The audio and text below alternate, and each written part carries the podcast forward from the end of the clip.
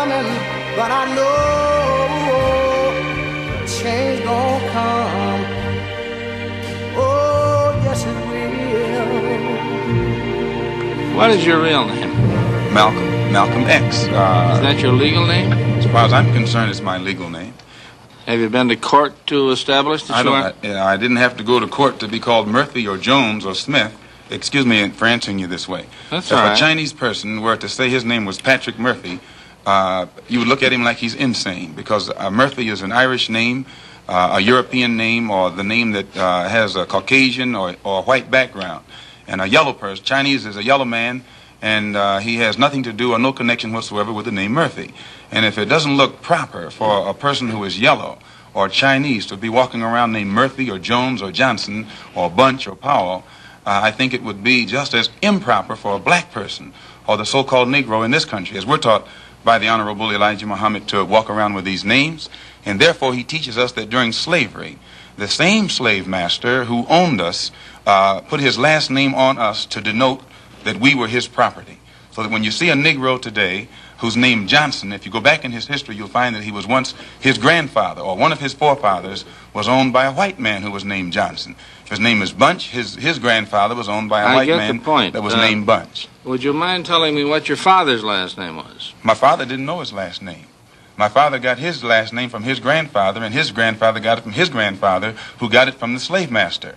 The real names of our people were destroyed Well, was during there slavery. any was there any line, uh, any point in, in the uh, genealogy of your family when you did have to use the last name, and if so, what was it? The last name of my forefathers Yeah. was taken from them when they were brought to America and made slaves. And then the name of the slave master was given, which we refuse. We reject that name today. You and mean you mean you won't even tell me what your father's supposed last name was or gifted last name was? I never acknowledge it whatsoever.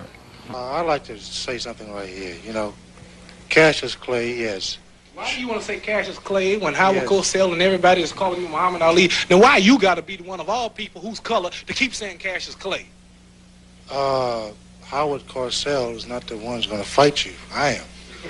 You Uh, making if it you- really hard on yourself now. Well, Why uh, don't you keep the thing in the sport angle? Why don't you call me my name, man? Well, what's your name? You told me your name was Cassius Clay a few I years never ago. told you my name was Cassius Clay. My name is Muhammad Ali, and you will announce it right there in the center of that ring after the fight if you don't do it now. For the benefit of this broadcast, him. All right? You Uh. just acting just like an old Uncle Tom. Another Wait Patterson. wait a minute. I'm gonna punish you. Let me tell you something, man. You ain't got no Back off of me. no- Don't Back call me no me. Uncle Tom. That's man. what you are, a Uncle Tom. Why are you gonna call me Uncle Tom? What I you, ain't gonna, do nothing. you to heard Call me? me no Just Uncle back Tom. off of me. And so, ladies and Uncle gentlemen, Tom. as the two. Well, you know something, Governor? Believe it or not, I don't think that integration should be the number one thrust of uh, uh, our civil rights leaders anyway. Because I think what we're really talking about in this country is economic development of black people. Because I've found Economic development of all people. That, well, we're talking about Well, underprivileged how come just people. black people? How We're come you just talking- wanna do it for well, black I'll- people? How come you don't wanna do it tell for you- white I'll tell you why. Huh? I'll tell you why. How come you why. don't do it for everybody? How come Can you I- always can black get- people? can Why I don't you get- talk about all people? Can I give you an answer? I think Can we get- understand the question. Yeah. Can I give you an answer? Do you mind? Now go ahead. If you're ready, I'll give you time. Okay, Governor. Uh, what I'm really saying is that there are some people that have suffered in this country, poor people generally, but let's say that uh, we have various ethnic groups in this country that have attained a certain kind of equality. Black people are more or less, along with the Indians, uh, on the last rung of the ladder. Can I finish, Governor? Boy. Can I finish? Can I finish? Okay, do you mind?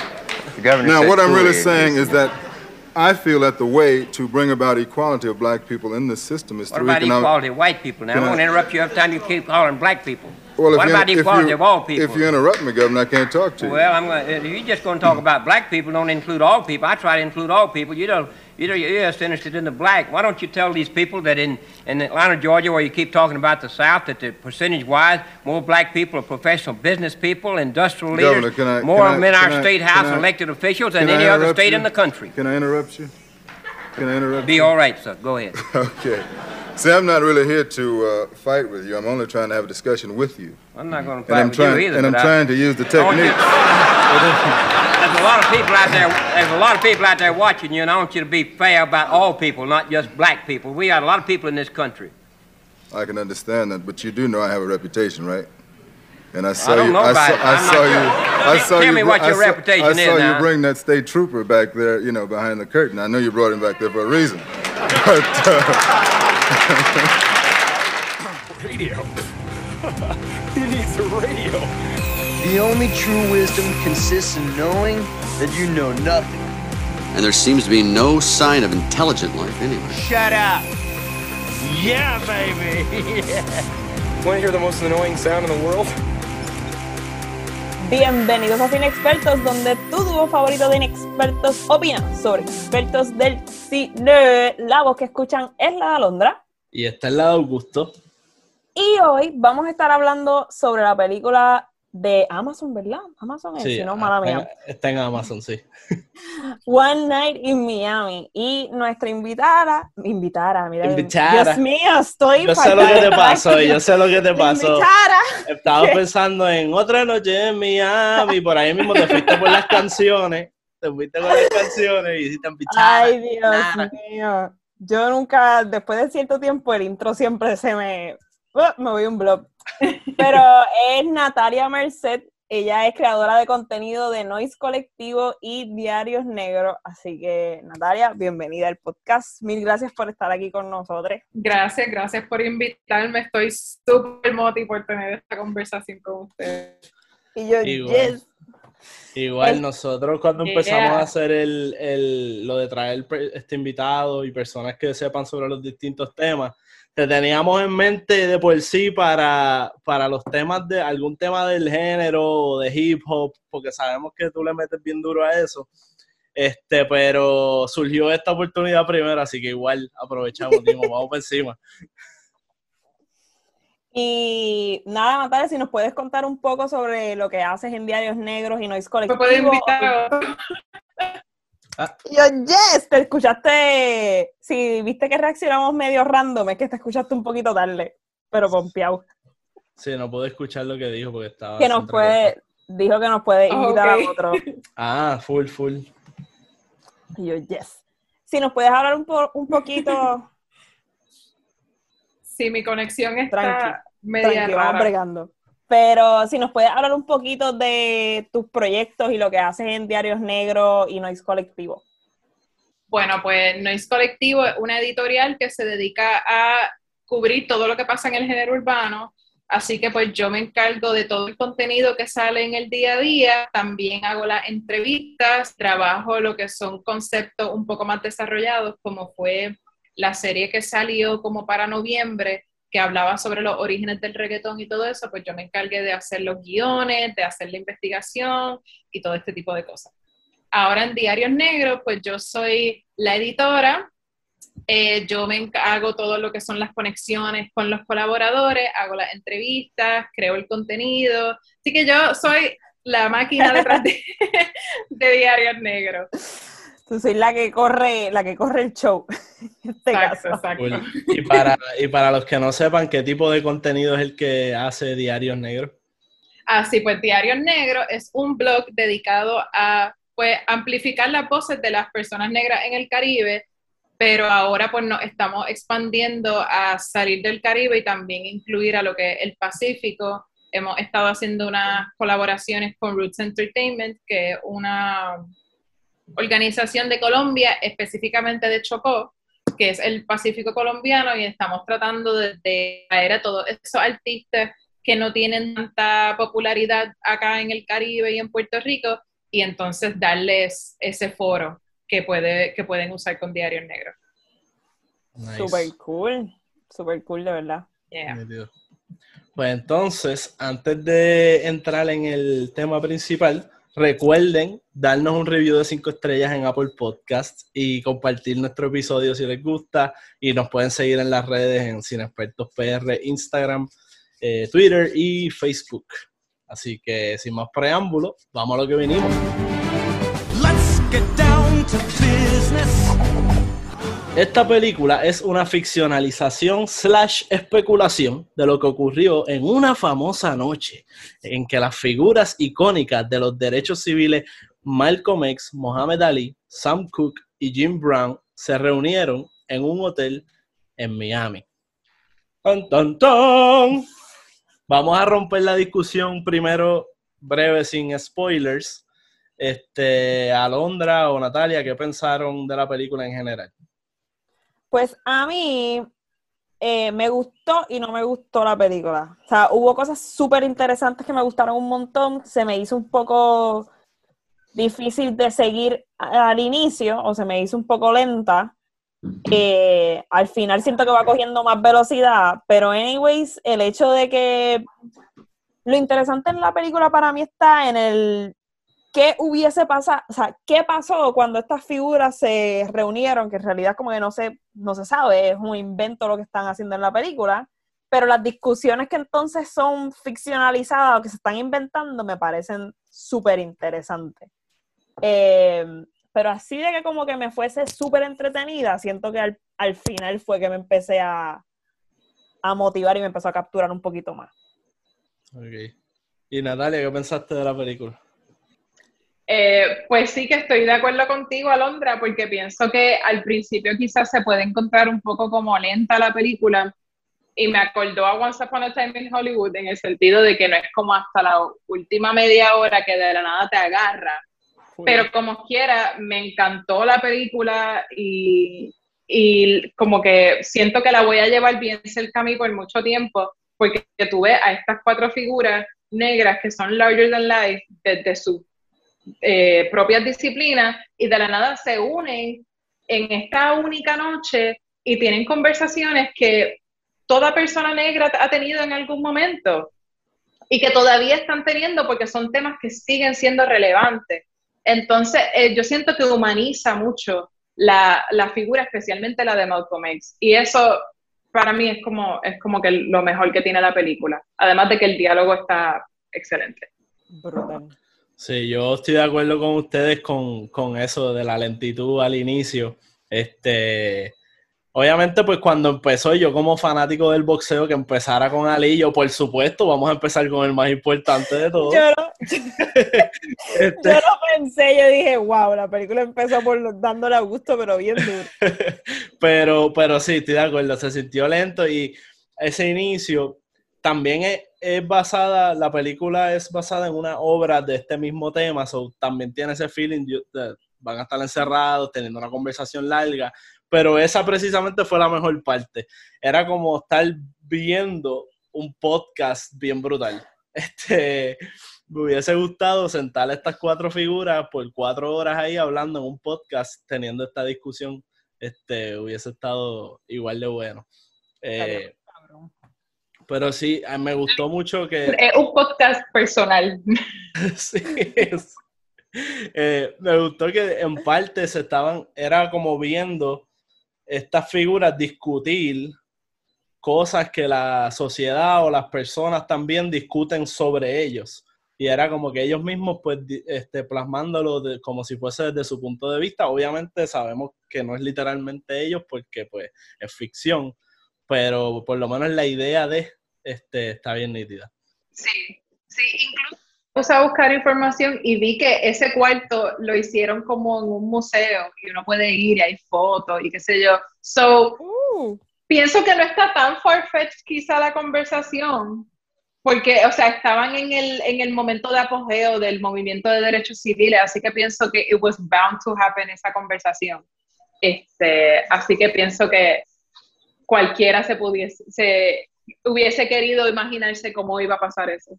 Es que tú, tú pones a Malcolm X en un room con Ali y Jim Brown.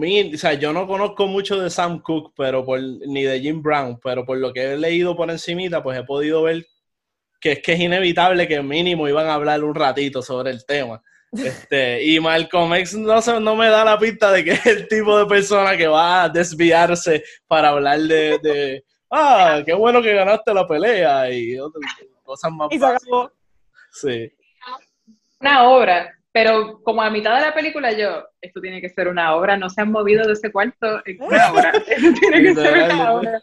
Y después busqué información y pues salió que sí, que era una obra. ah, con razón. A mí, bueno, no, iba a empezar, iba a empezar a decir spoilers, ¿sabes? Después, No, después. yo creo que para el que no la haya visto, podemos decir, yo la, yo la recomendaría, especialmente si te gustan estos temas de, de alguna de estas figuras. Si eres como yo, por ejemplo, que soy bien fanático de Mohamed Ali, este, pues estaba interesado en verle otro punto de vista. Eh, si te gusta alguna de estas figuras, pues vale la pena verla, o estos temas en general, o simplemente porque la- los temas que traen este, son relevantes hoy día y pues vale la pena ver esa, esa dinámica. Literal. De verdad que a mí me gustó un montón y el final, no sé, para mí las conversaciones al final fueron bien interesantes y mantienen a uno en esta... Mantienen a uno súper entretenido y además yo creo que también uno ver cómo estas mismas conversaciones se dan en distintos grupos y las los mismos personajes, o sea, yo me podía identificar con la manera de actuar de alguno de, de ellos, o sea, estaba, de verdad que está súper buena en ese sentido, así que para mí vale la pena verla. Nuestra recomendación es véanla, pero aguanten ese inicio lento, esperen que se pone, dale break. Por favor. Entiendo que no van a entrar a una película de acción o de comedia. Esto es como Exacto. leí por ahí un intellectual thriller. Está bueno eso. Literal, literal. Bueno, pues con ese on that note, vamos, ya están alertados que vienen los spoilers por ahí, vamos a entrar en los detalles agresivos, así que si no quieren choteaera, ya están advertidos debidamente. Ok, vamos, vamos a ver cómo le metemos a cómo le metemos mano a esto. ¿Tú cómo- cómo- No sé cómo si vamos a empezar? no sé. Para mí, la película en realidad empezó cuando fueron al techo. Este, y empezaron a discutir. Cuando, bueno, cuando Malcolm X pegó a tirar de la baqueta ahí, a tirarle duro a Sam Cooke. ¿Qué piensan de esa discusión entre Sam Cooke y Malcolm X? La acusación que le hace Malcolm versus eh, la explicación de Sam. Opiniones, pero no sé, Alondra quiere imprimir. Zumba, zumba, zumba. Pues, pues yo pienso que ese obviamente el dilema de como que todo lo que corre, lo que dirige la película, el dilema entre ellos dos. Y, y me pareció tan relevante y tan cierto todo lo que ellos estaban diciendo. Y, y me encanta que la, la película no está hecha desde la perspectiva de uno en específico, así que uno ve cómo todos ellos van reaccionando a lo que cada uno dice. Y uno entiende desde entiende el- la perspectiva de todos ellos, porque todos ellos tienen un punto válido. Pero entonces cuando viene al issue entre ellos dos como tal, em, entiendo a Malcolm X porque yo siempre he sido bien eh, vocal en que los artistas deben usar su plataforma para hablar de las cosas que le afectan, hablar de las cosas que nos afectan a todos. Y pues en ese momento en donde el movimiento de los derechos civiles estaba tan activo, era, era casi imperativo para los artistas negros que hablaran sobre, sobre esto. Así que yo entiendo perfectamente por qué Malcolm casi le exige a Sam Cooke, como, ah, ¿por, qué, por qué tú no estás hablando de esto en tus canciones?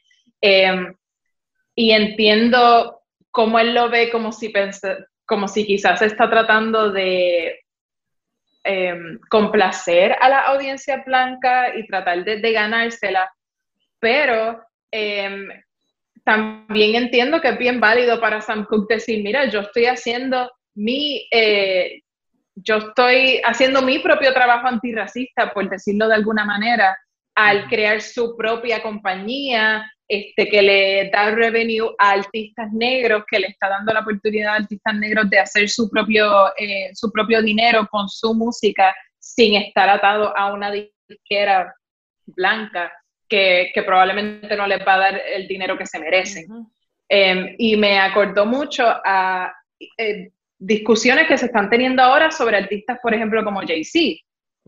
Que esto, Sam Cooke y Jay-Z, yo veo muchas similitudes, similitudes entre ellos dos, porque son dos artistas que por decirlo así, son los, son, se mueven con el capitalismo.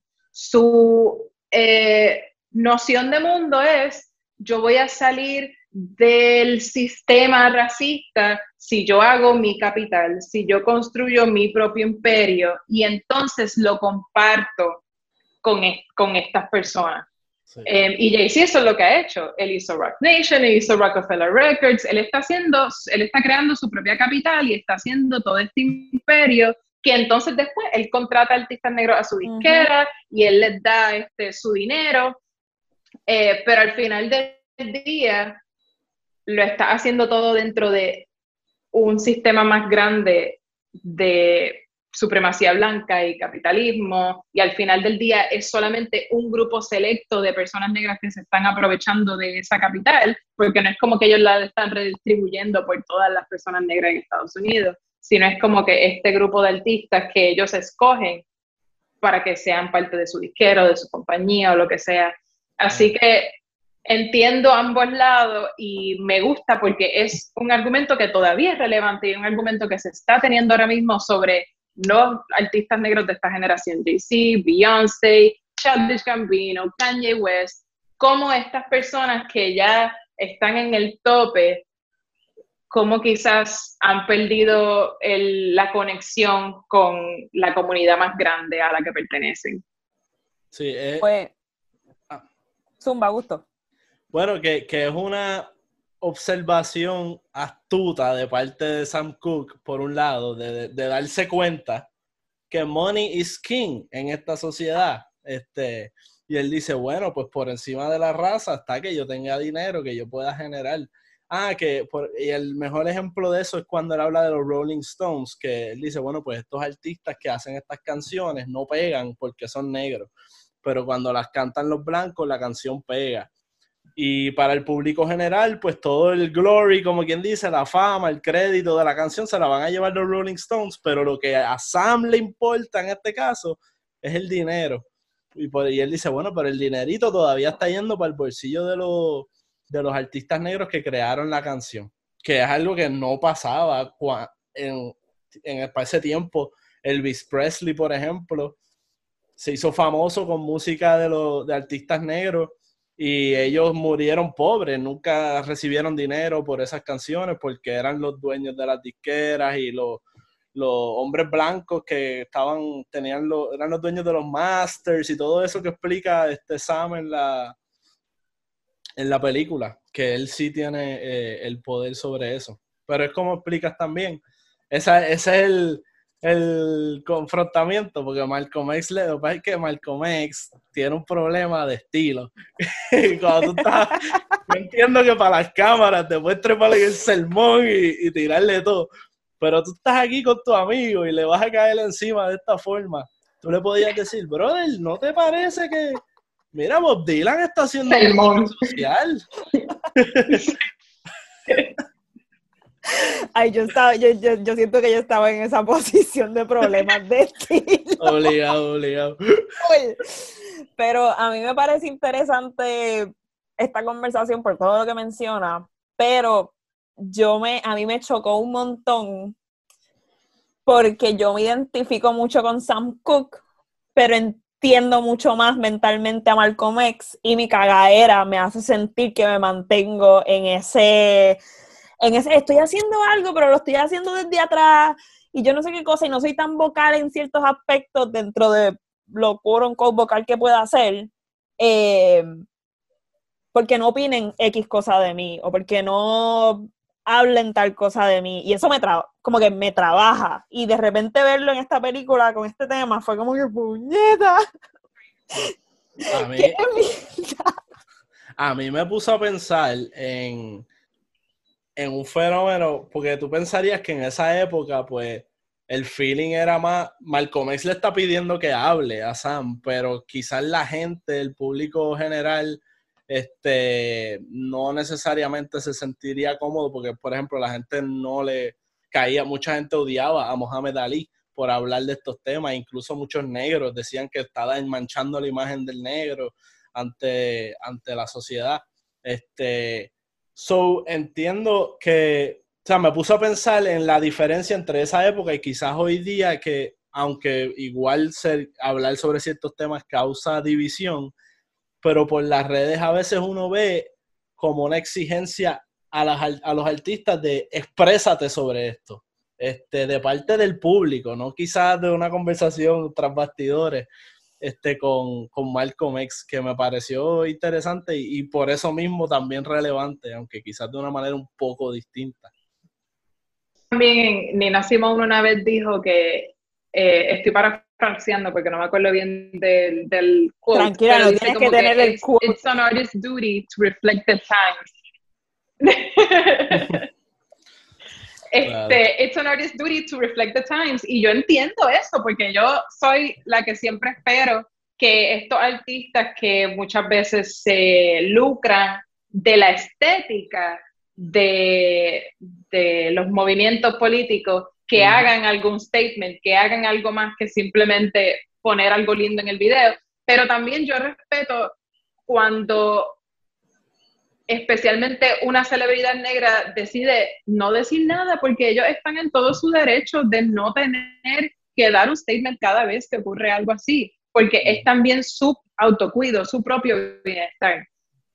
Incluso cuando este verano pasó lo de Black Lives Matter y George Floyd, hubo un par de días en donde yo simplemente no quería decir nada porque también uno necesita tiempo para sanar y, uno necesita tiempo para reflexionar en esas cosas. So, yo entiendo por qué algunas, algunas celebridades, algunas así figuras públicas dicen, mira, en verdad, yo no quiero decir nada y yo no tengo por qué decir nada. Especialmente si es una figura pública negra. Sí. Y es interesante porque en el caso, por ejemplo, de Black Lives Matter, yo escuché a muchas personas, parece que estaban criticando a Dave Chappelle, el comediante, eh, porque no, no se había expresado eh, públicamente o algo al respecto. Y él en una entrevista estaba diciendo como que, mira, yo, o, creo que fue un stand-up que hizo, pero él, él, dijo, mira, yo no tengo el... Las calles están hablando por sí solas, yo ponerme a, hablar ahora, este, a tomar el protagonismo, este, ¿sabes? Como que no, él decía, número uno, que, su, que no sentía personalmente que su voz era necesaria en ese momento, que él tenía algo que aportar más allá de lo que ya la gente estaba aportando. Y número dos, pues no quería tampoco quitarle atención a las personas de los movimientos que estaban ya haciendo las voces cantantes. Así que cada momento tiene su, su necesidad o cada ¿verdad? individuo. Al final del día, el, es, no está en el job description del artista como que tienes que expresarte sobre todo esto.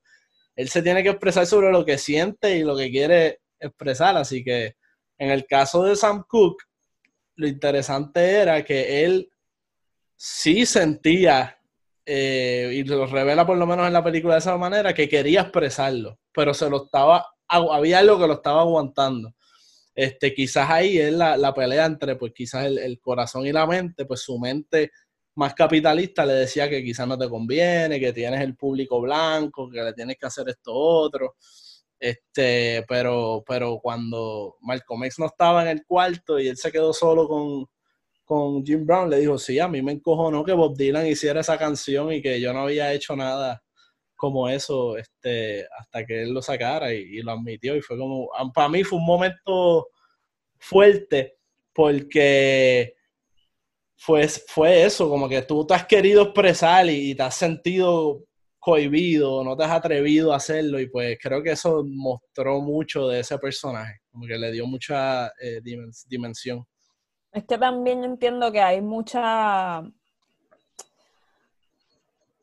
hay mucha defensa en esto que está haciendo de no hablar, porque hablar trae sus, trae sus consecuencias y dependiendo de lo que estemos hablando, inclusive los personajes que estamos viendo tuvieron consecuencias a veces de su vida. Y es, es bien cuesta arriba, en, más en el momento histórico en, el que estaban, hablar de, de ciertos temas y es esta cosa de también esta cosa que destacar comiendo, que anyways es necesario hablarlo, es importante hacerlo. Eh, y a mí esa parte también del, de cómo se dio que él este, hizo su canción y la sacó al público me pareció súper interesante y por lo que estaba leyendo como que así fue que pasó. Y yo, porque está cabrón uno pensar en esta persona que estuvo con tanto conflicto, con simplemente decir algo y que decidiera decir algo unscripted en televisión, no en un concierto que para esos tiempos no es como que te están grabando tu concierto y te va a ver medio mundo con el celular. En televisión que decidiera hacer eso, está cabrón uno pensar en todo lo que esta persona tuvo que haber estado pasando para soltar.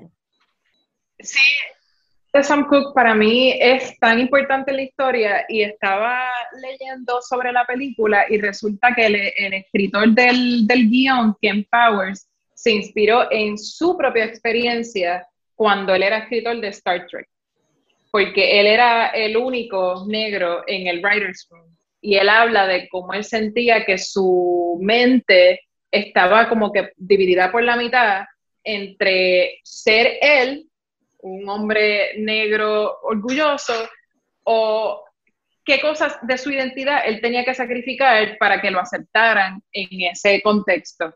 Y eso es exactamente lo que le está pasando a Sam Cooke es o doy la cara por mi comunidad y posiblemente se arruina mi carrera, pierdo contrato, la gente para de comprar mi música, o me mantengo callado y sigo sacando mi música que either way de alguna manera u otra va a ayudar a ciertas personas negras. Y eso, eh, él no lo menciona, pero eso tiene que ver mucho con la doble conciencia de la que habló W.E.B. Du Bois, en su libro de of Black Folk, que de esa teoría fue la que yo hice mi, mi tesina y habla de eso, de cómo muchas personas negras en Estados Unidos viven con este tipo de doble conciencia en donde están constantemente luchando entre eso, entre resaltar su, su negritud y, y, y, vivir como libremente esa verdad o eh, tener que sacrificar ciertas partes de su ser para poder simplemente navegar su vida sin sentirse violentado todo el tiempo. Eh, y pues, ajá, eso me, eso me voló la mente cuando leí eso, porque fue como que, wow, hay, hay tanta eh, teoría y, y, perspectivas que están jugando en este guion. A mí, me, a mí algo que me gusta mucho también de, de, como de que todavía he mencionado que no es una sola perspectiva, que, que, está cool, que son las cuatro perspectivas, es que precisamente nos permite ver cuatro maneras diferentes de ser una figura negra prominente en un momento difícil y haberlo hecho a su manera cada uno y bien, o sea, no, ninguno estuvo necesariamente equivocado o ninguno tenía la verdad cada cual lo hizo este, de su manera y todas eran necesarias. Eh, y a mí me gustó mucho ver también cómo quizás eran diferentes, necesarias, pero se encontraban y peleaban entre ellos, como que esas visiones. Eh, porque uno puede pensar que, y quizás ahora podemos entrar en como que en este tema de, de que cuál era la visión o, la manera de, manejar este tema con cada personaje individualmente. Malcolm X tenía este approach más vocal. Este, tenemos que, si fuese hoy día, él estaría regando, explotando las redes ahí, como que pam, pam, pam, pam, haciendo live todo el día. Este, así que ese era el flow Malcolm X, super vocal. Este, Sam Cooke era más la mente capitalista, vamos a hacer este, esta cosa behind the scenes, aunque por dentro también tenía esa cosa de que se quería expresar. En el caso de Jim Brown, a mí me parece súper interesante porque él es una persona bien, yo quiero vivir mi vida y que no me molesten, como que, que es súper válido también. Yo, él no quiere, o sea, si le molesta algo, él lo va a decir, pero si quiere pero no quiere que sentirse obligado a que yo tengo que decir esto. Eh, él, tenía como esta cosa que no quería que lo obligaran a ser una herramienta de la lucha de la, de la negritud, de los civil rights. Este, él quería ser su propia persona y me pareció bien interesante eh, esa perspectiva. Entonces, pues Mohamed Ali eh, era una etapa de Mohamed Ali bien chamaquito, estaba bien emocionado, eh, pero medio confundido. Sobre él en verdad todavía no estaba tan este, marcado, por lo menos en la película, yo no lo vi tan de seguro me voy por esta ruta o por esta otra, pero se tiraba más como que para el flow Malcolm X, porque tenía pues ya esa influencia, porque era su, su mentor religioso. Quería preguntar, yo sé que tú eres como súper fan de, de Muhammad Ali, como, o sea, ¿cómo, ¿cómo se sintió ver a este actor interpretarlo? ¿Cómo sentiste que fue todo, este, todo el papel de Muhammad Ali en esta película? Bueno, yo cuando empezó, cuando, cuando empezó yo, yo me imagino la película empezando y Augusto ahí, ah, cuando bueno, empezó, cuando empezó, como físicamente no se parece tanto, eh, yo dije como que, mmm, esto se ve como que un tipo imitándolo. este, pero, en verdad, ¿sabes? Después yo como que vi, fui para atrás y vi como que uno, las primeras escenas otra vez para precisamente analizar su, su, actuación. Este, y en verdad tenía la manera de hablar de Ali, la tenía manga, como que la dicción igualito, el I'm pretty, como que todo lo hacía como que exacto. Este, me gustó mucho ver también un aspecto de Ali y yo creo que esto pasó con todas las figuras, porque también lo sentí con Malcolm X, que no típicamente siempre se ve. Y es que a Mohamed Ali siempre lo vemos como cuando él salió del cuarto hacia la prensa, que salió gritando, yo soy el mejor, esto otro, súper seguro de sí mismo. Y aunque siempre tú tenías energía y era un tipo confident, aún en privado, en la película, se veía como con un aspecto de dudando, de, tomar una decisión, de de momento desconfiar por un momento de Malcolm, de Malcolm X, este, de como que ver, sentí que pude, pude ver como que otra, otro nivel de, de Mohamed Ali y verlo chamaquito, porque tenía 22 años. So, verlo chamaquito y con una mente bien, o sea, bastante infantil, porque la, o sea, él era el que estaba, ¿quién es mantecado? Vamos a esto. Él, no le importaba que estemos encerrados aquí. Todo el mundo súper tripiado. Ellos vienen a apariciar y viene Malcolm X. Bueno, nos vamos a sentar a reflexionar. Y todos, ¡y a diablo! Espérate, que esto va a ser toda la noche. Nosotros sentados aquí con un mantecado, irónicamente de vainilla. Este, y Mohamed Ali estaba pompeado. Sí, eso a mí me dio tanta risa, todo ese intercambio de como que vamos a apariciar y Malcolm X, no, vamos a reflexionar. Y Jim Brown, Jim Brown, mira, pero al menos tiene cerveza y él tengo helado de vainilla.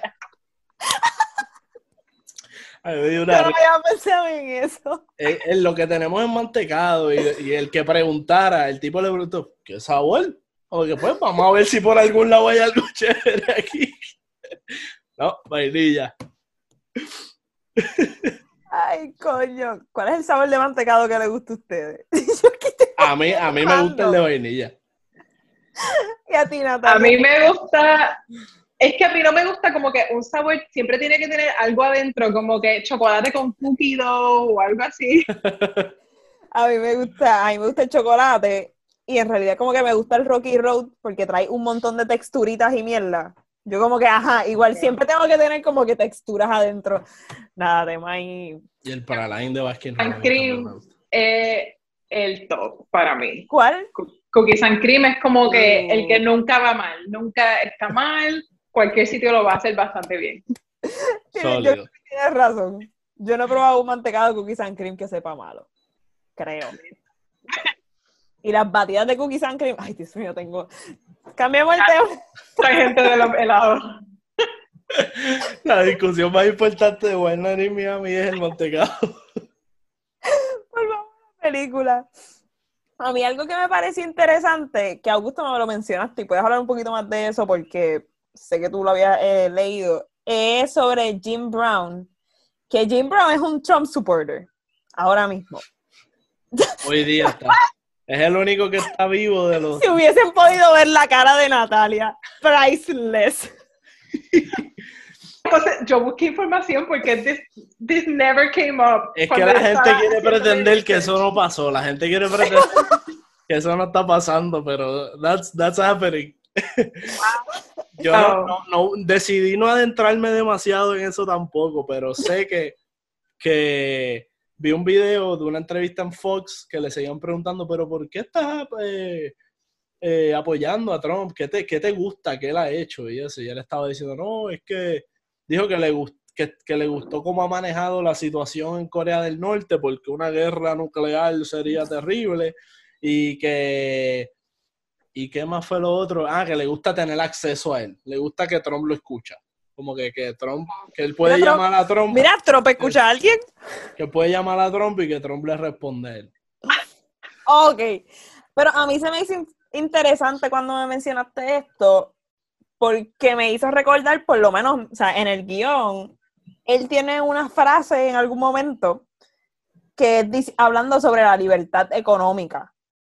Eh, y hablando como que, que freedom para él es tener libertad económica. Y me hace todo el sentido del mundo entonces que sea republicano, porque se van a este extremo de mis chavos que nadie los toque, que el gobierno no se meta con ellos, que yo no sé qué cosa. Eh, y no sé, hacer ese link de momento con que es un Trump supporter se me hizo interesante entonces que en la película, aunque lo hablaron y no siguió nada, pues entonces su línea de pensamiento iba hacia eso. Y que no me jodan, basically, como estabas diciendo Augusto, no, que no me jodan, que yo haga lo que yo quiera. Eh, y cuando el gobierno se empieza a meter con el dinero de los republicanos, ahí es donde hay problemas. Acaba de volar la mente. Y, y más, más, más bola era de mente. Él estaba en contra de Colin Kaepernick con lo de arrodillarse en las protestas también. So, yo no sé si es que ¡Wow! la, edad, la edad, ¿verdad? Quizás lo ha vuelto. ¿Sabes? Como la, la frase. Tiene de- que estar, tiene que estar revolcándose en la tumba.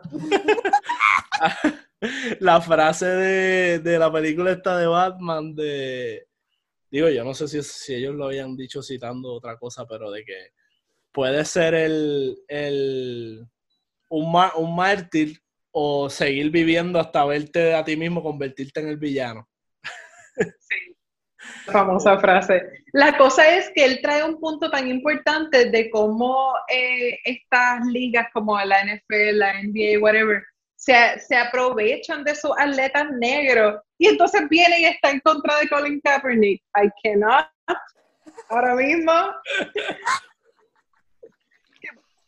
Dice para ser actor que se fue para otra industria que le hacen lo mismo. Pero interesantemente, eh, Jim Brown, yo no, yo no sabía de la figura de él, pero me, me parece bien interesante lo poco que he leído así, que él trae a la mesa una perspectiva que yo nunca había visto, o por lo menos no había le- pensado así tan formalmente, de, de esa lucha del, del racismo y de eso, que, que él estaba explicando como que, que para él, que, que en ese momento histórico, él, él difería de Martin Luther King este, en, en la insistencia por la, por, por la desegregación, como que él decía, en otras palabras, es como si estuviésemos asumiendo que nosotros entrar y convivir en el mundo de los blancos es la meta. Entonces, este, él estaba planteando como que, que hay otros tipos de inmigrantes en Estados Unidos que, los, que si los judíos mencionan en una entrevista, los, los coreanos, parece que están enfocados en los coreanos bien duros, pero él está diciendo, este tipo de inmigrantes son personas que no necesariamente están este, abogando por, por ser parte de- del day to day de la civilización blanca, qué sé yo, como que de ellos grind, get to work, este, crean sus propios negocios y con el tiempo, como que con el capital económico un poco similar a Sam, este, se van integrando. Este, no estoy diciendo que eso es la solución ni que estoy necesariamente de acuerdo, pero estoy diciendo que no lo había escuchado este, explicado de esa forma de, de una figura como, como él. Me pareció interesante. Sí. Es el argumento de, de muchas personas, especialmente como personas no blancas que ya están establecidos, que tienen dinero, pero al final del día, esto en la mente de la, del blanco racista siguen siendo esta persona eh, inferior a ellos, que se ve al principio de la película cuando Jim Brown va a la casa de, de, yo, no, yo no sé quién era esa persona en la película, pero era alguien del sur de Estados Unidos con un montón de dinero que él está dándole todo esto al lago y lamiéndole el ojo y qué sé yo. Y cuando Jim Brown quiere entrar a la casa, le dice, no, nosotros no dejamos entrar a negros en Word a la casa. Y es como, al final del día, no importa cuánto éxito tenía Jim Brown, no importa cuánto dinero tenía, él como quiera, he was just a dirty N-word y no le iba a dejar entrar a la casa. y no a solo mí me eso, chocó tanto esa parte. Yo tuve que enganchar, o sea, yo estaba viendo la película y yo llamé a Augusto y yo, Augusto, ¿qué carajo acaba de pasar? y, no solo le dice, aquí no, aquí no dejamos entrar negro, le dice, tú sabes que aquí no dejamos, tú sabes, chico, como que ya tú sabes la que hay. es como que yo no sé ni por qué tú estás preguntando, chico, relax. Al garete. Ay, esa parte a mí me reventó. Pero me reventó porque yo decía, mira, escogieron buscar algún blanco que no es tan racista o algo, no sé hacia dónde están yendo ahora mismo. ¿En qué momento dan esa voz y yo, ah, ok. ya, ya, ya sé dónde están yendo. Yo como que no me, no me, lo esperaba. Pensaba que estaba yendo hacia otro lado completamente. Pero está bien. Entonces, la... hace poco me puse a ver la película de, de Spike Lee de Malcolm X. Y está interesante porque viendo esa película que te cubre básicamente toda su vida, tú puedes pinpoint y decir, ah, aquí es que pasó lo de One Night in Miami. Eh, y es una parte de la película donde estamos viendo que Malcolm X, y te ayuda también a entender mucho de lo que pasa en One Night in Miami, que Malcolm X estaba siendo perseguido tanto por la FBI como por los mismos Black Muslims de, que, a los cuales pertenecía, que entonces explicaba la tensión entre los que lo estaban velando, supuestamente protegiendo, en el cuarto, pero lo que estaban era casi como vigilándolo, especialmente el que era como el senior este officer kind of guy ahí, el, tipo más que se, veía bien serio. Este, que cuando Malcolm iba al teléfono, él decía, no, pero ¿qué, ¿cuál es el problema con el teléfono de tu cuarto? Le decía el tipo. Y Malcolm, yo quiero privacidad para hablar con mi esposa. Y el tipo como que mirándolo ahí, este, y a lo lejos Malcolm miraba y se veía como que ellos ah, interactuando con, unas personas blancas que me imagino que eran de la FBI, es lo que tienen que dar a entender. Sí. Durante ese tiempo era que ya Malcolm X se había dado cuenta de que Elijah Muhammad tenía todos estos hijos ilegítimos y estaba haciendo un montón de cosas que simplemente no se alineaban con la religión que él decía liderar. Este, pero entonces eso, eso era una cosa que yo no, eh, como que no pude aclarar. So, al, casi al final, cuando Malcolm finalmente puede ver quién le está dando información a estos agentes que lo están persiguiendo, era el, el bodyguard de él. Sí. Sí. Sí, sí, Pude ver bien la cara. Sí, yo pude ver bien al, al que era como más chamaquito. Por lo menos me acuerdo de él.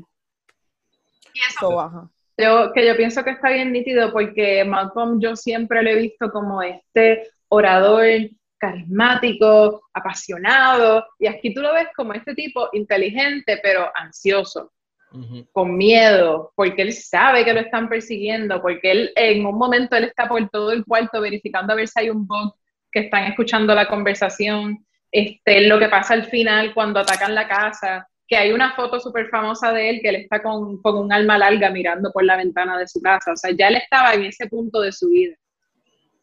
Sí. Este... A mí me chocó un montón esa última escena, o de las últimas escenas, no recuerdo, de él con su familia em, frente a la casa quemándose. Me chocó un montón verla y más sabiendo que terminaron matándolo.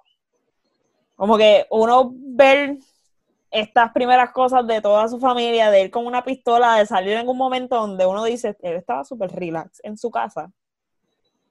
Y a mí me gusta el trabajo que hizo esta película en humanizarlo.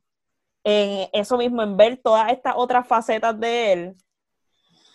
Y esa parte en particular, no sé, me chocó. Yo, yo estoy de acuerdo por un lado, pero también difiero un poquito en el sentido de que a mí no me encantó la versión de este actor, en particular la, la actuación de Malcolm X, porque una vez, digo, la barra está bien alta con Denzel Washington. está bien alta, pero, pero también está bien alta con el mismo Malcolm X. Este, igual pasa, digo, pasa con todo, con Ali también, pero eh, tu Malcolm X es el mejor que actúa de Malcolm X. tu la barra está alta. Pero lo que quiero decir es que siento que esta versión de Malcolm X le, le faltaba un, un, poquito de edge to him. Como que yo entiendo que, que está vulnerable, que está ansioso, que está en un momento de incertidumbre. Pero aún así, siento que había momentos que lo. Vamos, o sea, yo no tenía a Malcolm X tan claro cuando la vi. Yo, yo vi super, la película de Denzel, la vine a ver después. Este, y viéndola, mi impresión de Malcolm X era de que era como decir Peter Parker de Spider-Man, como el nerdito que tira las fotitos, que, y yo decía, pero esto, era, esto como que no me cuadra con mi, mi, mitología que yo tengo aquí mental de lo que es un Malcolm X. Este, pero obviamente entendí que estaban tratando de darnos otra faceta y lo hicieron bien en algunos aspectos, en mi opinión, pero, pero sí encontré que le faltaba ese poquito de edge. Estamos hablando de un tipo que viene de la calle. O sea, él no es un bookworm, él era un criminal, estuvo preso. O sea, no, no, no es tan bobito como la primera impresión que me dio. Este, pero sí, me pareció, me pareció como quiera un buen este insight a todas estas figuras. Eso es algo súper cool, que tú sientes que estás como mirando la vida privada de estas figuras larger than life y las conoces un poquito mejor. Porque yo sé bastante de Malcolm X, pero por ejemplo yo no sé mucho de Cassius Clay. Y fue como bien chocante verlo y, y, como que toda su personalidad tan bubbly. Este, y pues no sabía mucho de Jim Brown tampoco. Así que me encanta que eso que tú sientes que estás como viendo algo que ni debería estar viendo y que eres como un fly on the wall. Mohamed Ali, Sacho, hay un documental en, en, HBO que es como una serie documental, sino creo que son dos partes, se llama Say My Name. Es brutal, te cubre toda su carrera boxística, pero todo narrado por, y también su vida, narrado por la misma voz de Ali, usando pietaje de él, de entrevistas, de oh. todo, porque es un tipo tan documentado que está todo ahí plasmado brutal. Y, algo que siempre me chocó, que yo creo que, que es como que bien definitorio de, de lo que es Mohamed Ali, es que hubo una pelea que cuando él estaba en esa transición de cambiar su nombre de Cassius Clay a Muhammad Ali, hubo mucha gente que le resistía, que le seguía diciendo Cassius Clay para chavarlo, para molestarlo, para, ofenderlo. Este, y él tenía un oponente que, le, que en una entrevista le dijo, este, no, tu nombre es Cassius, yo te voy a decir Cassius. Y, él, ya, y Ali le dice, di mi nombre, face to face, le dice, di mi nombre verdadero. Y el tipo le dijo, ah, Cassius Clay, y lo ignoró. Y Ali le dice, yo te voy a hacer que tú me digas el nombre y en la pelea le estaba dando una pela y le daba un puño, pa, y le gritaba, say my name, Bing, y le daba un puño, say my name, y le seguía dando una pela. Y yo dije, wow, qué, qué, sea, qué, para que siga jodiendo. Qué loco, mano, pero es, el, es un duro y obviamente, pues, lo, el evento más importante así de, de Ali es la, el que no quisiera ir a la guerra de Vietnam en su mejor momento físico, boxístico, lo draftean para el ejército y él se opone. Él usa la religión de él, él dice, no, es porque no creo en la religión, que sí, pero también tiro bajo mucha línea ahí con, con los temas de que, de que ustedes me están matando a mí aquí en mi propio país, a los negros, a mis hermanos, y me están diciendo a mí que vaya a matar por ustedes a una gente que no me hizo nada a mí. Y el tipo bajaba una línea brutal y Martin Luther King que lo apoyaban en todo eso, Jim Brown hizo un, reunió un corillo de atletas súper importante, Karim Abdul-Jabbar, Bill Russell, este, no sé si habían otros envueltos, para públicamente apoyar a Lee en su decisión y qué sé yo, pero como quiera fue para la cárcel en sus prime years. Algunos dirán que eso fue para callarle la boquita. Este, Probablemente. a, a Malcolm X lo mataron mm, un año después de esa reunión que tuvo con lo, con, en la película y a Sam Cooke lo mataron ese mismo año. Sí, de verdad que eso fue lo más que me chocó, darme cuenta de que casi justo al año de esa reunión fue que asesinaron a Malcolm X y, y Sam Cooke fue un poquito antes, y que incluso él cantó por primera vez Change Gonna Come en, en este show, que wow, se me escapa el nombre ahora, pero era, es como un show importante de estos talk shows, Jimmy late night talk Carson. shows. Jimmy Carson, creo que no. Uno de esos, uno de los importantes. Ah, lanzaron la canción comercialmente hasta que se murió, como dos semanas después de que se murió. Sí. Sí. Anda, pal. Pero, pero, ¿es porque la canción estaba por lanzar para eso? ¿O fue como algo de murió Sam Cooke y estamos, si es que saben o tienen la información? Pues sí, con seguridad, pero a mi entender fue probablemente como que esta canción no la podemos lanzar, es muy política, ahora que se murió, ahora vamos a lanzarla. Sí. Mm, Está cabrón.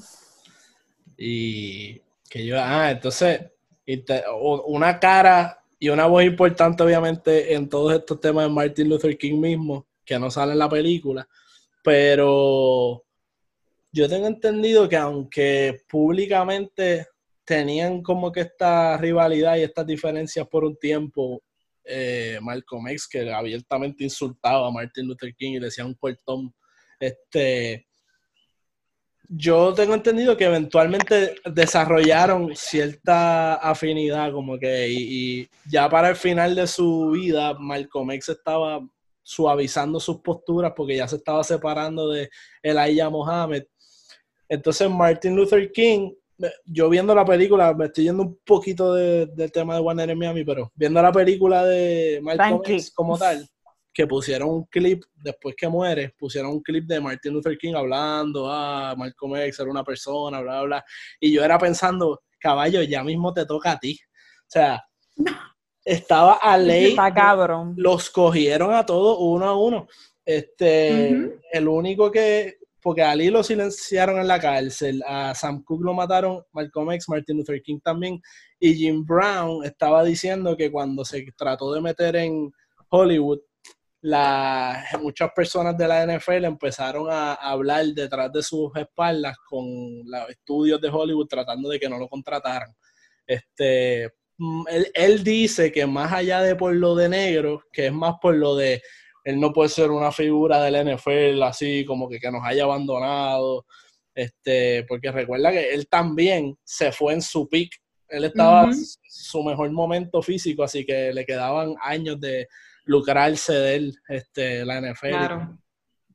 Sí. Todos tuvieron sus cantazos. Sí, y sí, eh, Malcolm X ya para, para el final de su vida, él se estaba alineando más con Martin Luther King. Y la verdad es que ahora en, en retrospect, cuando uno como que estudia las plataformas de cada uno, habían un montón de cosas que ellos compartían, incluso el, dis- el discurso popular hace ver a Martin Luther King como que él simplemente predicaba por la paz, pero Sí. él predicaba por un montón, él, él hablaba mucho de que había que cambiar el sistema capitalista a uno socialista, él hablaba de que la, el, ¿cómo es? la protesta pacífica era simplemente uno de los métodos que se podían utilizar. So, ellos estaban alineados, yo pienso Sí. que fue parte de el mismo aparato del Estado y de los medios que los pusieron uno en contra del otro para tratar de dividir el movimiento, porque hubiese sido mucho más unificado si estaban los dos en la página. Obligado. Sí, eso no, no falla y, y yo no dudo que incluso sea, que la gente quiere decir, y esto son ya pues teorías de conspiraciones, todavía no me he ido en el super deep dive, pero lo voy a hacer. O sea, de que lo voy a hacer, lo voy a hacer. Vamos a ver todos los documentales, pero la muerte de, Marty, de Malcolm X se la quieren achacar por completo a los black muslims, pero sabemos que la CIA, la FBI usan mucho las tácticas de infiltrarse en organizaciones, de dividir. Yo no tengo duda de que pudo haber sido alguna de estas opciones, que genuinamente había un poco de resentimiento de que Malcolm X se estaba convirtiendo en una figura muy llamativa de parte de Laia Mohammed. Y, y la FBI o la CIA utilizó ese resentimiento genuino para explotar la, división entre ellos y causar que lo asesinaran o que abiertamente haya sido como que algo hablado o algo, mira, yo te voy a quitar a este tipo del medio, tú, nos hacemos un favor claro. Sí, este, vemos que estaban usando a su a sus oficiales que supuestamente eran parte del Islam para darle información, así que para ese tiempo la FBI estaba puesta pato. Pato. Porque no es nada más a ellos cuatro que, que los persiguieron, sino a Anton, a Angela David, a Sata, este, a Sata, sí, a tantas personas, a Lolita Lebron, o sea, we could go on. Sí. Ah, la, teoría de conspiración no está tan, tan loca. Eso, eso, fue otra cosa que pensé, ¿verdad? Porque igual al fin, pues todo se trata de Puerto Rico. Este, yo me puse a pensar y yo, diablo, hay algo ahí también de lo que tenemos también el, el struggle de Puerto Rico con el tema del estatus y la colonia, de que siempre es esta cosa de ustedes decidanse, ustedes pónganse de acuerdo, que nos dicen Estados Unidos. Entonces, bueno, aquí hay una diversidad de personas y pensamientos y, de maneras de, de ver las cosas como la tenían en la película, las diferentes figuras que vimos, y es como que, bueno, tú no vas a esperar de nosotros hacia el garete, como que, ah, pues decidimos esto. Tenemos que saber qué es lo que estamos decidiendo, cuáles son las opciones sobre la mesa concreta, qué significa cada cosa, pero también está esa cosa de que, tú sabes, este, no, no, no hay una forma de bregar un mismo problema. Exacto. Y que no necesariamente porque decidamos significa que van a respetar nuestra decisión. También.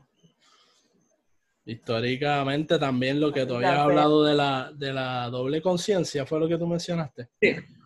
Pues eso también uno lo escucha con el tema de la puertorriqueñidad y como que esta cosa de pues que si soy latino, soy americano, soy caribeño, soy esto otro. Este, y con la, pues con la colonización también, porque a, mí, por ejemplo, a mí me pasa que, que yo consumo tanto cultura americana y eso que a veces me siento como que más conectado a eso que a las cosas de Puerto Rico. Y ya ahora de grande pues he estado apreciando más otras cosas, pero creciendo yo escuchaba salsa o algo así, yo era como que me ay, fo, esa cosa de los viejos, de anticuada, ¿entiendes? Yo ponme música en inglés que me dijeran rock en español. Yo, ¿qué charrería es esa? El rock en inglés. ¿Sabes? Este. Pero sí, como que. Y entonces, pero me afectó porque yo soy escritor, me gusta escribir. Y ahí tenía una banda de rock y hacíamos música. Y un dilema era ese: ¿cómo vamos a escribir en inglés? Escribimos en español. Bueno, pues la música que yo escucho es en inglés, pero pero me siento que quiero escribir esto en español y después, ah, pero es medio ridículo porque es español. Entonces, como que a veces este, esas cosas son importantes, pero, pero pues un tipo como Bad Bunny la pegó hablando español. Eso iba a mencionar que también pienso que lo bueno es que ahora tenemos la libertad de que podemos usar Spanglish, de que tú tienes personas como Bad Bunny, que Bad Bunny no solamente se hizo famoso internacionalmente eh, rapeando y cantando en español, sino que su letra es tan boricua. Sí, sí, Todo lo que él habla, toda su referencia es específicamente de la experiencia boricua. Tú ves a alguien de Argentina escuchando su música y debe estar como que, como el prepa que la espuma, que ¿de qué él habla? el perreo en la placita. Literal, literal. Lo bueno es que ahora hay todos estos nichos y pues específicamente pienso que nosotros como puertorriqueños y ser los líderes del género urbano y whatever, tenemos esa dicha de que la gente quiere escuchar nuestra música, quiere saber de nuestra cultura. Cuando yo trabajé en Perú eh, por un par de meses, yo tenía peruanos que me venían a preguntarme, ¿y qué significa Philly? ¿Y qué significa tal cosa? Porque eso es lo que ellos escuchan. Sí, pero es interesante porque en, en una época lo, la historia del rock tiene un parecido, porque el rock empezó como algo bien afroamericano, bien, bien underground, y, y los chamaquitos blanquitos tenían que escucharlo como que en radio individuales, porque los papás le decían que esa es la música del demonio, y era como una cosa clandestina, pero esos chamaquitos crecieron a ser los Beatles, crecieron a ser este, que altamente influenciados por esta música. Este, que, es interesante por eso, porque Bad Bunny, por ejemplo, pudo, siendo de Puerto Rico, usarlo, usar ese género para que lo escuchen a él. No que necesariamente venga, qué sé yo, un artista blanco americano, este, coja su estilo por completo, lo copie y haga como que versiones de eso y que la gente prefiera escuchar eso en vez de directamente a la persona inicial. eso, eso es una diferencia este, entre esos dos movimientos, pero empezaron similar. El rol. By the way, tú mencionando lo de los peruanos preguntándote por palabras. Me acuerdo que en una de las canciones de Bad Bunny, la que tiene con Rosalía, ella dice algo de tote. Y yo dije, ¿qué carajo es eso? y me fui a buscar, no me acuerdo qué carajo era, pero sí recuerdo que encontré un, un artículo hablando de entendiendo esta canción. ¿Qué significa cotorra? ¿Qué significa yo no sé qué? Y yo, qué raro eso está escuchando algo de qué significa como tú hablas. Sí. Yo, estoy buscando esto de Rosalía, pero qué weird es verla con Puerto Rico. Sí, pero ¿sabes qué? Yo estaba escuchando la canción y yo me percaté que Rosalía usa la palabra pantallas y en España usan aretes. Y yo como que, hmm, Rosalía está tratando de que tiene que relacionar más con nosotros. Se está colonizando. Tú te cogí, Rosalía, diciendo pantallas. Pero sí, yo pienso que esa es también la, como que la, la lucha que se está dando ahora con el hip hop. Porque pues ahora tenemos todos estos artistas blancos que de la nada están blackfishing, empiezan a hacer su, este, su propio hip hop, como Post Malone, Justin Bieber como que trata pero no le sale. Este... ¿Qué, ¿Qué, es blackfishing? Ok, blackfishing es, estoy segura que lo han visto, pero pues quizás el término se les pasa. Es como que toda esta, este trend que se está dando ahora, especialmente en Instagram, de esta, más mujeres que otra cosa, mujeres que son blancas y de la nada se hacen tan, se hacen un montón de tans, se maquillan un montón, en que la piel es más oscura que la mía, este, se ponen pelucas, se inyectan los labios y entonces es, es como catfishing, pero blackfishing, porque en el sentido de que tú ves de la nada su feed de Instagram y es como que esto es una, ella es negra, como que tú de verdad te pones a, a pensar, pero entonces si le das scroll, scroll, scroll, scroll, scroll, te das cuenta que no. Que como que después del scroll. Te das cuenta que no, que esta persona que completamente cambió toda su, todo su físico, o sea, de que se operan para ponerse más cadera y toda la cosa, para verse como como una mujer negra y entonces empiezan a, copiar la manera en que hablan, empiezan a, hablar por encima de, mujeres realmente negras y entonces se está dando como que toda, toda esta cosa de que están... Antes era que, eran racistas y ocupaban espacio, ahora es que están o sea, tratando de, completamente, eh, no apropiar, porque es que eso no es ni apropiar, es como robar los cuerpos. Diablo, literal. o sea, que Ahora me pensar en Get Out. Get Out es tan bueno, bueno. Horrible. Esa es mi película favorita. Sí, yo vi, eso fue, ¿te acuerdas, Alondra? Que yo te envié la, una foto de, de, una persona, creo que era una alemana, famosa, Sí. no me Ah, no, pero eso está el garete. Eso se me está el escapa el garete. nombre. Se hizo una operación para verse negra, negra, pero, o sea, no tan. Era algo para verse negra. Entonces, como que se- skin.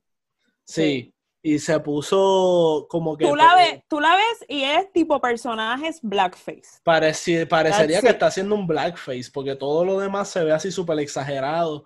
Este, pero es Bien caricaturesco. Y es es como que, así es que yo me quiero ver ahora.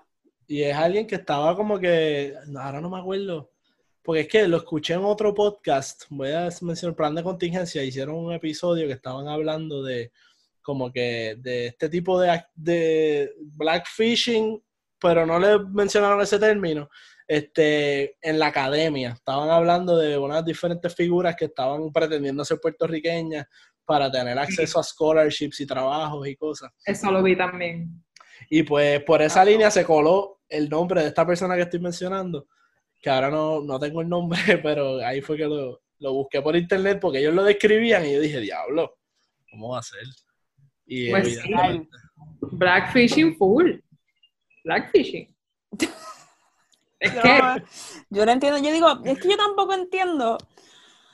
Ay, puñeta. Los problemas tan cabrones que se tienen para uno bregar con la autoestima de uno, con cómo uno es, con aceptar cómo uno se ve. Y de repente querer ver a alguien tratando de cambiar su apariencia hacia todo lo que nunca aceptaron este por tantos años me me choca bien cabrón porque también yo digo porque, tam- bad.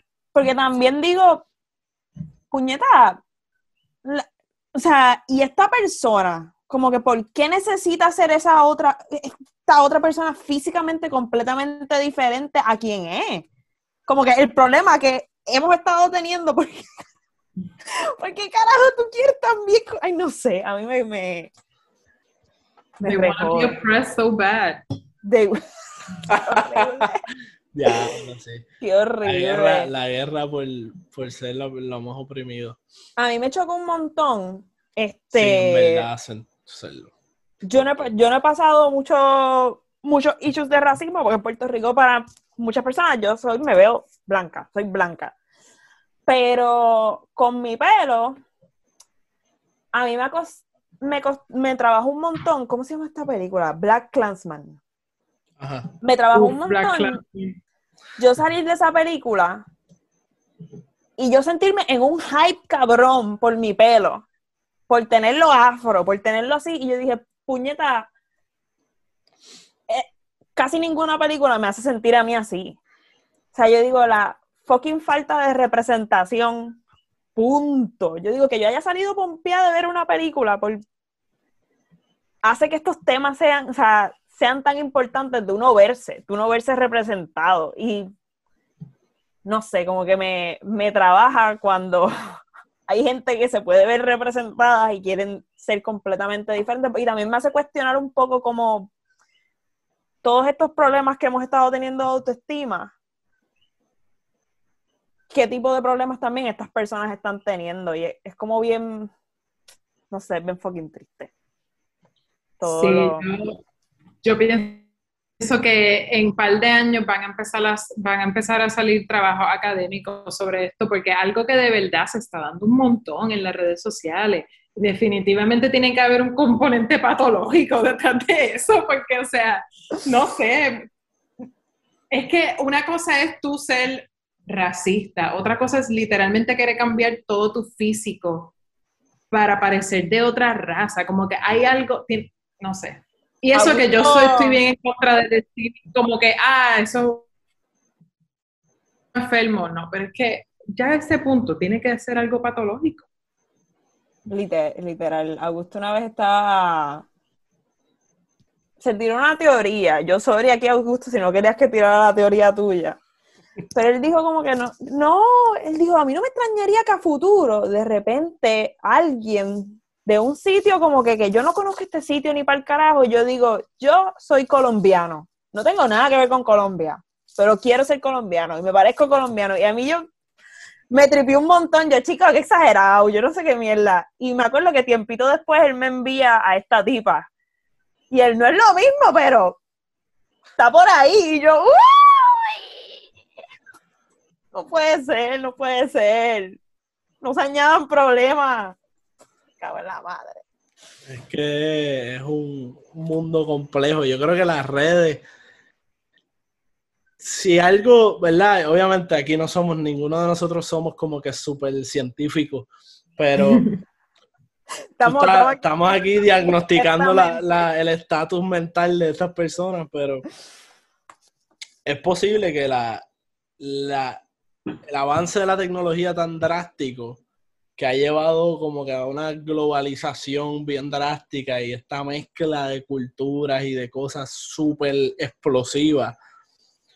Siempre han dicho que la, la- por ejemplo, los algoritmos de las redes, pues como están mucho más, son mucho más poderosos que nuestras mentes, por ejemplo, como que estaban en el documental este de, de Netflix, ahora no me sí, acuerdo. más rayo ¿Cómo es parda. que se llama? So- ese mismo. Ese Social mismo, Dilemma. Social Dilemma. Ahí lo explican.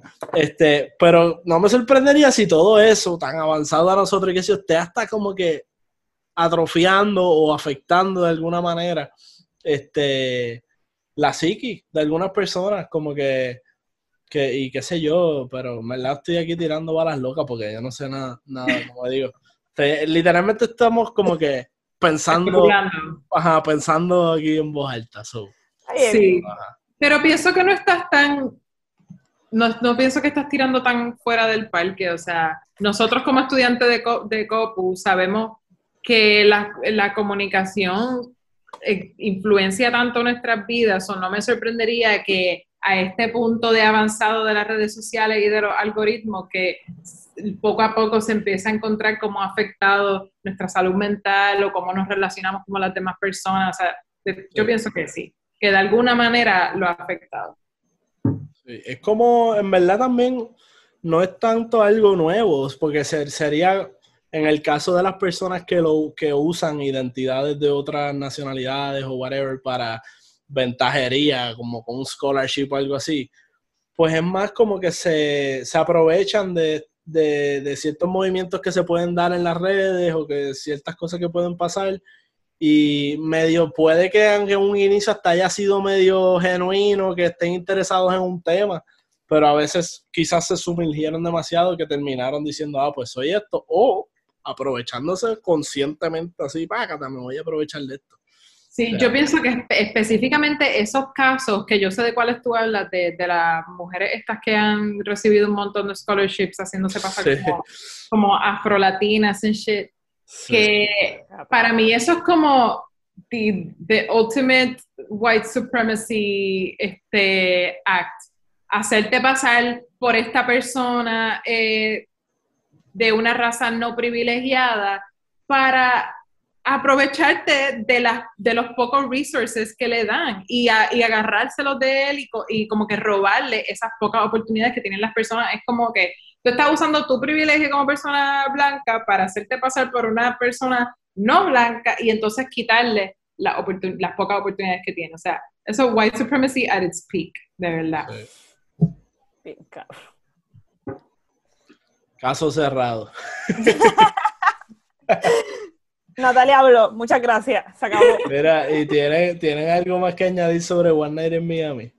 ¿O algo que quieran resaltar? Yo, yo por lo menos estoy set con lo que hemos hablado. Deja- déjame ver. chequea los apuntes. Natalia, déjame ver mis notas, ver Déjame qué se ver me mis quedó. notas.